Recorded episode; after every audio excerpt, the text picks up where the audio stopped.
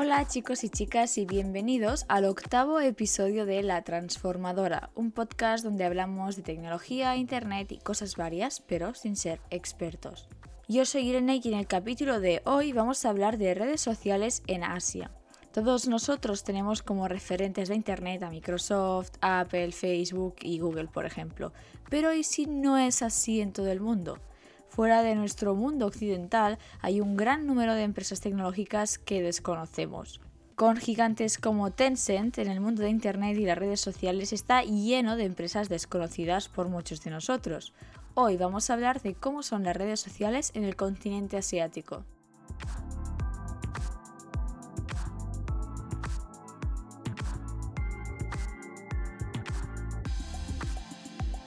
Vale amigos, sé que quizás muchos de vosotros penséis que esto es un tema banal. Seguramente es porque en buena medida no hemos cambiado muchas de nuestras redes sociales de referencia, entre comillas. Cuando éramos adolescentes teníamos a lo mejor 20 o así que sí que desaparecieron. A estas viejas glorias ya les dedicamos un capítulo, pero al final Facebook o Google han estado siempre con nosotros.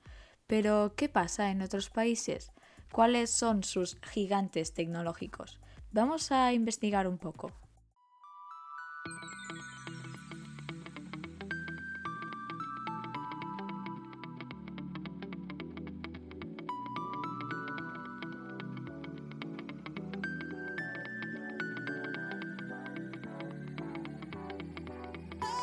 En primer lugar, yo creo que en el tema de las redes sociales fuera de Occidente no se puede entender sin saber qué es Tencent.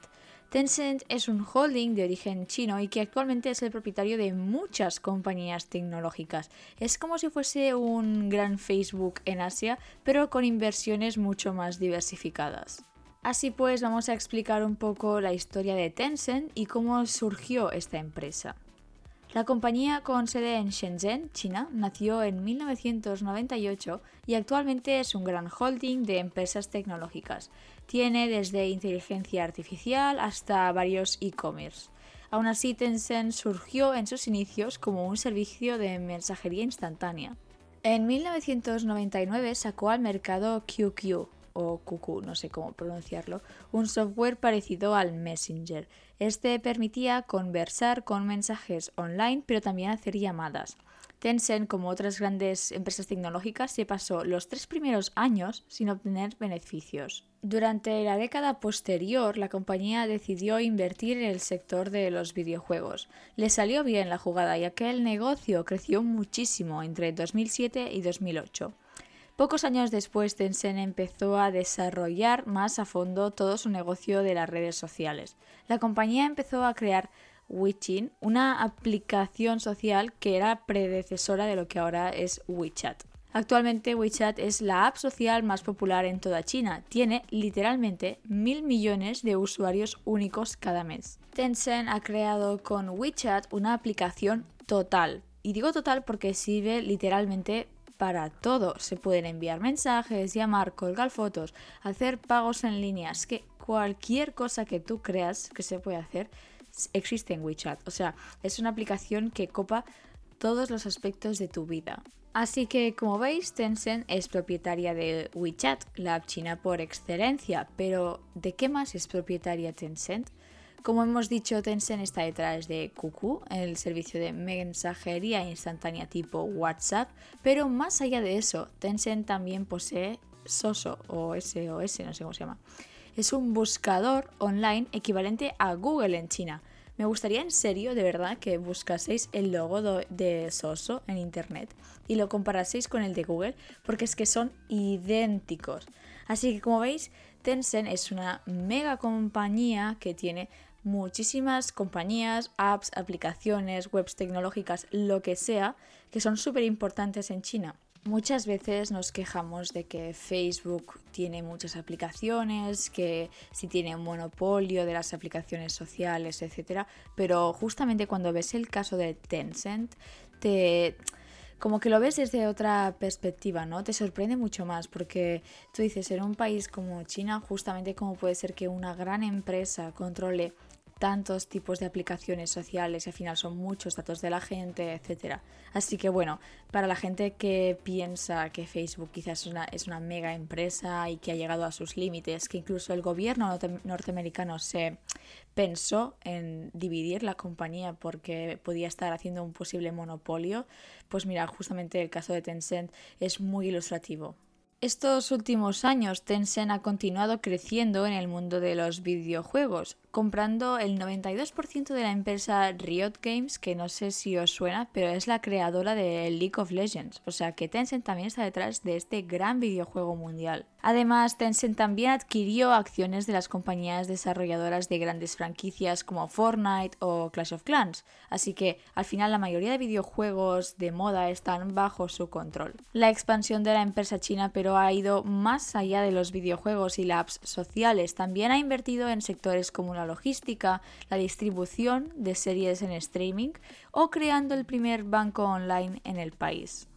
Pero este no es el único caso donde existen equivalencias entre una plataforma occidental y otra de China. Es decir, hay muchas empresas tecnológicas chinas que lo que hacen no es copiar, pero crear su propia versión de plataformas internacionales.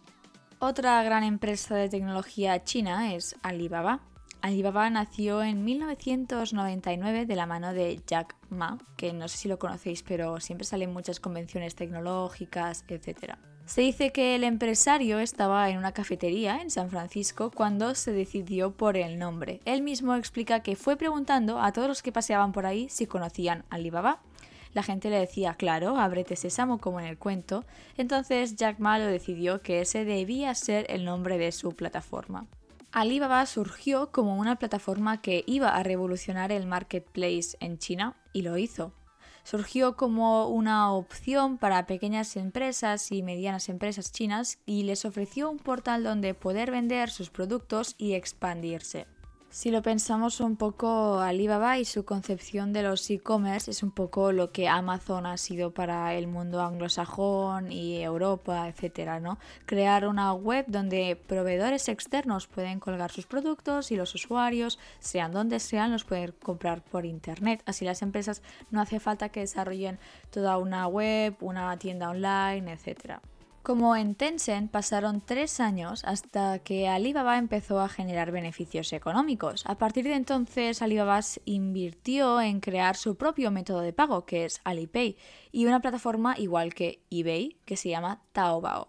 Así que ya tenemos un nuevo actor en el juego que es el eBay chino Taobao. De hecho, en 2003 eBay decidió entrar en el mercado chino y quería comprar a Taobao, pero Alibaba rechazó su oferta y lo consideró su competencia.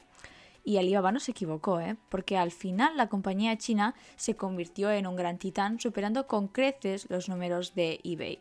Actualmente el grupo Alibaba tiene en su propiedad muchas empresas subsidiarias que son súper relevantes. Ya tenía el eBay y el Amazon de China, pero con el tiempo ha adquirido a Yoku, que es el YouTube del país. Como veis, en las dos empresas hay un patrón que se repite tanto en Alibaba como en Tencent. Nacen a finales de los años 90 y se convierten en un mega holding. Estos invierten y crean plataformas muy similares a las que ya existen en otros países. Es su versión Made in China.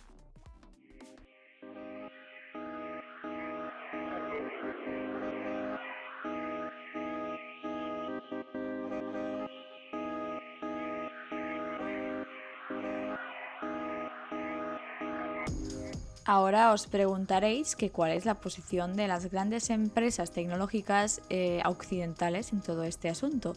Pues la realidad es que al principio muchas de estas empresas, como hemos dicho antes eBay, intentaron entrar en el mercado chino, pero la realidad fue muy diferente. Las duras medidas del gobierno junto a las particularidades sencillas del país lo hicieron imposible. Al final, hoy en día muchas de esas empresas occidentales, por ejemplo Yahoo, han optado por invertir y colaborar con las empresas chinas. Si no puedes competir, pues únete a ellos. Este es el caso de Tencent Music, una macroempresa propiedad de Tencent, obviamente, que ofrece música en streaming. Tencent Music llegó en 2014 cuando el gigante chino firmó un acuerdo de distribución exclusiva de música con sellos grandes discográficas como Sony o Warner. Desde entonces la empresa ha ido aumentando sus acuerdos, por ejemplo con Universal o incluso con Alibaba, y se ha convertido en una de las compañías más importantes del sector de la música en streaming y la principal en China. La realidad es que Tencent Music ya es propietaria del 56% del mercado de la música en streaming en China, gracias a todas sus plataformas que tiene. Tiene Kuwo, Kuwo, Kuku Music, etc. Además, el holding chino también dispone de otras plataformas, por ejemplo una que se llama Jux, que está presente en países de Asia como Tailandia o Malasia. Las plataformas de música de Tencent tienen hasta 39,9 millones de usuarios de pago, ¿eh? No gente registrada, no, gente que paga. Y Tencent Music cerró el 2019 con unos ingresos de 3.650 millones de dólares. Con estas cifras, la empresa se ha convertido en la cuarta compañía del sector en todo el mundo, con un 11% de cuota de mercado. O sea, ahora es la cuarta compañía del mundo de música en streaming, por detrás de Spotify, que tiene un 35%, Apple Music, que tiene un 19%, y luego Amazon Music, que tiene un 15%. Esta gran potencia de Tencent en el mercado chino no ha pasado obviamente desapercibido por una de sus grandes competidoras, Spotify, la plataforma de compañía sueca pactó ya en 2017 un intercambio del 10% de las acciones con Tencent. Así pues, a pesar de ser aparentemente competidoras, las plataformas coexisten y colaboran dentro del sector con una alianza estratégica. Dentro del sector del streaming, Tencent Music ha demostrado ser también un gran innovador. Más allá de la música en sí, Tencent está probando varias estrategias de suscripciones dentro de la plataforma. La compañía china ha empezado a hacer estrenos premium de canciones para algunos grupos de suscriptores, creando así también una nueva serie de productos para vender. Estas estrategias comerciales, pero no son nuevas del todo tampoco, ya que en 2017 Spotify intentó acciones similares con artistas, por ejemplo, como Taylor Swift, etc., pero al final no tuvieron éxito. Estos nuevos modelos de Tencent han llevado a la compañía china a un aumento de suscriptores y además el resto de plataformas están repensando sus ofertas comerciales, o sea que a lo mejor por todo lo que haga Tencent pueden cambiar las suscripciones de Spotify. Más allá de su visión empresarial, Tencent Music también es una plataforma que permite tener visibilidad a artistas asiáticos, especialmente de China y Japón. En concreto, la compañía dispone de los derechos de la distribución de la mayoría de cantantes de éxito de la zona y que triunfan en todo el continente y además permite a artistas locales colgar su propia música en lenguas regionales. Así pues, a pesar de la alta competitividad entre las plataformas de música en streaming, parece que la compañía Tencent ha encontrado su nicho de mercado en Asia y que, todo y las dificultades iniciales, ha entrado en la carrera con los gigantes tecnológicos occidentales como Amazon o Apple Music.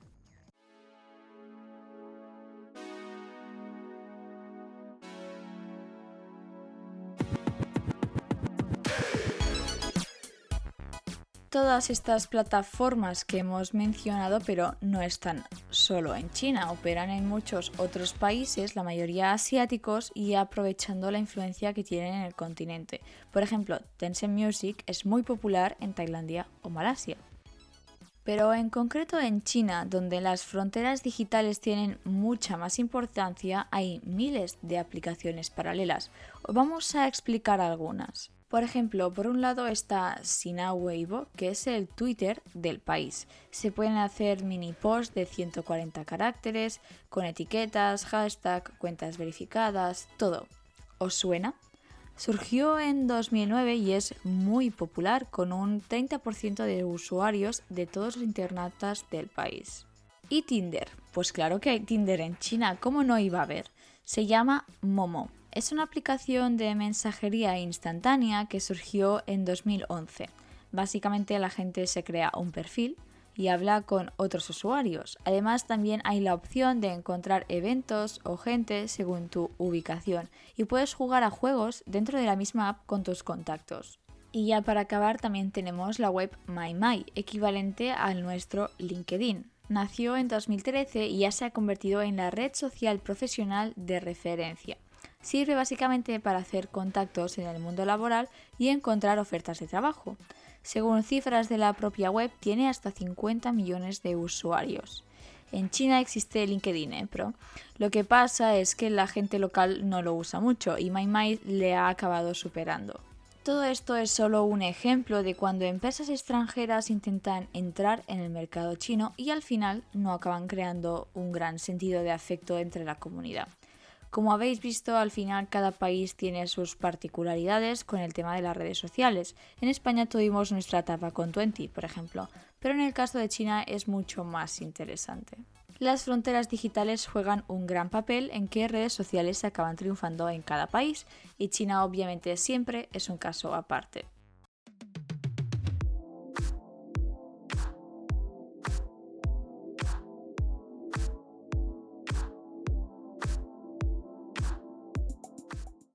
Bueno chicos, pues hasta aquí el octavo episodio de este podcast. Lo hemos dedicado a conocer cómo funcionan las redes sociales en Asia y en China.